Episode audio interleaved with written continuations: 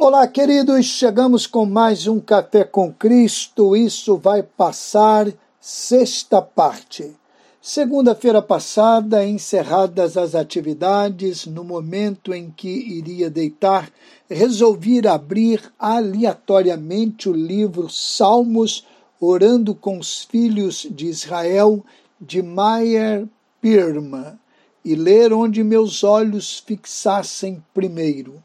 Não é uma metodologia aconselhável, mas fiz assim mesmo. Pareciam estar em letras garrafais o parágrafo da página 135 em que meus olhos aterrissaram. Os que temem a Deus, bem como os que blasfemam no seu santo nome, sofrem acidentes.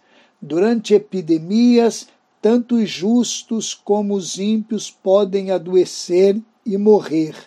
Tanto os santos como os pecadores passam por tempos de crises econômicas. Assim surge a pergunta: qual é a vantagem do homem de Deus comparado com o homem do mundo? Provavelmente esta é a maior batalha que se trava ao enfrentar uma provação.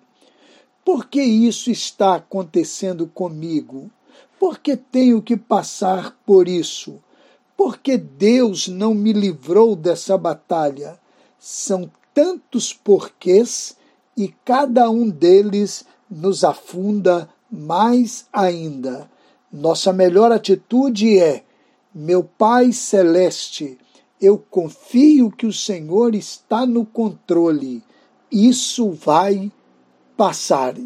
Com a benção do eterno Neemias Lima, pastor da Igreja Batista no Braga, Cabo Frio.